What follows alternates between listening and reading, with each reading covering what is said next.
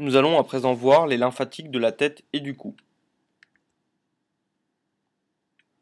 Les nœuds lymphatiques forment une ligne de défense contre les infections et les cellules tumorales des voies aérodigestives supérieures.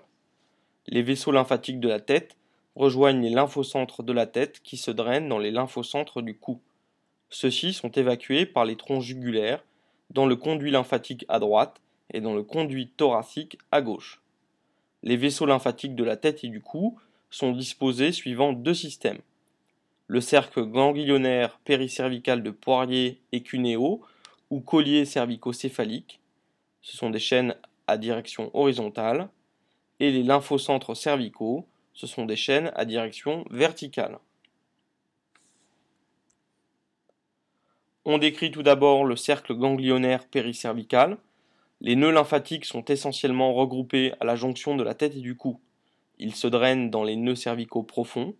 Le collier cervico-céphalique est constitué d'arrière en avant par les nœuds occipitaux, les nœuds mastoïdiens, les nœuds parotidiens, les nœuds faciaux, les nœuds submandibulaires, ainsi que les nœuds submentaux.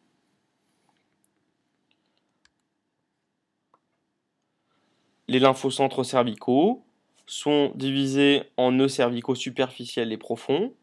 Les nœuds cervicaux superficiels, on y retrouve la chaîne jugulaire externe ainsi que la chaîne jugulaire antérieure.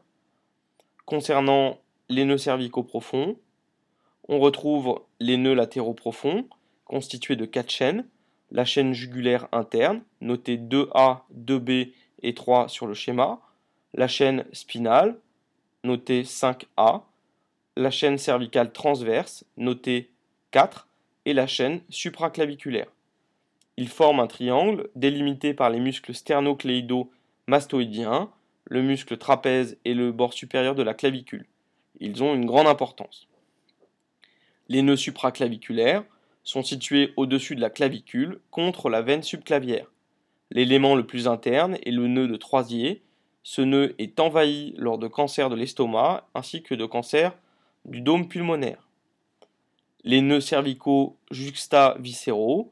Ces nœuds cervicaux juxtaviscéraux sont disposés tout autour de l'axe trachéo-laryngé et s'évacuent dans les nœuds jugulaires internes.